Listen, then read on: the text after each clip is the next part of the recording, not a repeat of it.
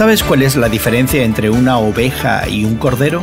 Quizás te sorprenda saber que un cordero es una oveja que tiene un año de edad o menos y aún es más inocente y dócil que una oveja. Hoy en la palabra Juan 1 del 29 al 42 presenta a Jesús como el Cordero de Dios. De hecho, es Juan el Bautista quien, al ver a acercarse a Jesús, proclama, Aquí tienen al Cordero de Dios que quita el pecado del mundo. Este Cordero, con mayúsculas, pertenece a Dios y es el único Cordero de Dios. En Éxodo, Dios ordenó a los cautivos en Egipto que eligieran un cordero para cada familia y lo sacrificaran en un día específico.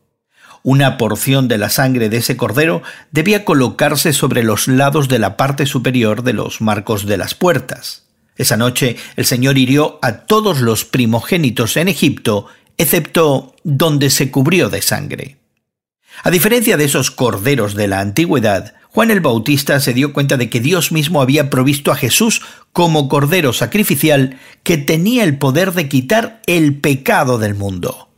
Juan el Bautista declaró más tarde, yo lo he visto y por eso testifico que este es el Hijo de Dios.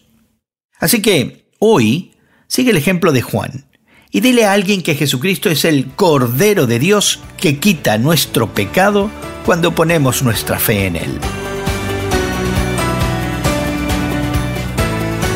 Hoy en la Palabra es una nueva forma de conocer la Biblia cada día con estudios preparados por profesores del Instituto Bíblico Moody. Encuentra Hoy en la Palabra en tu plataforma de podcast favorita. Más información en hoyenlapalabra.org.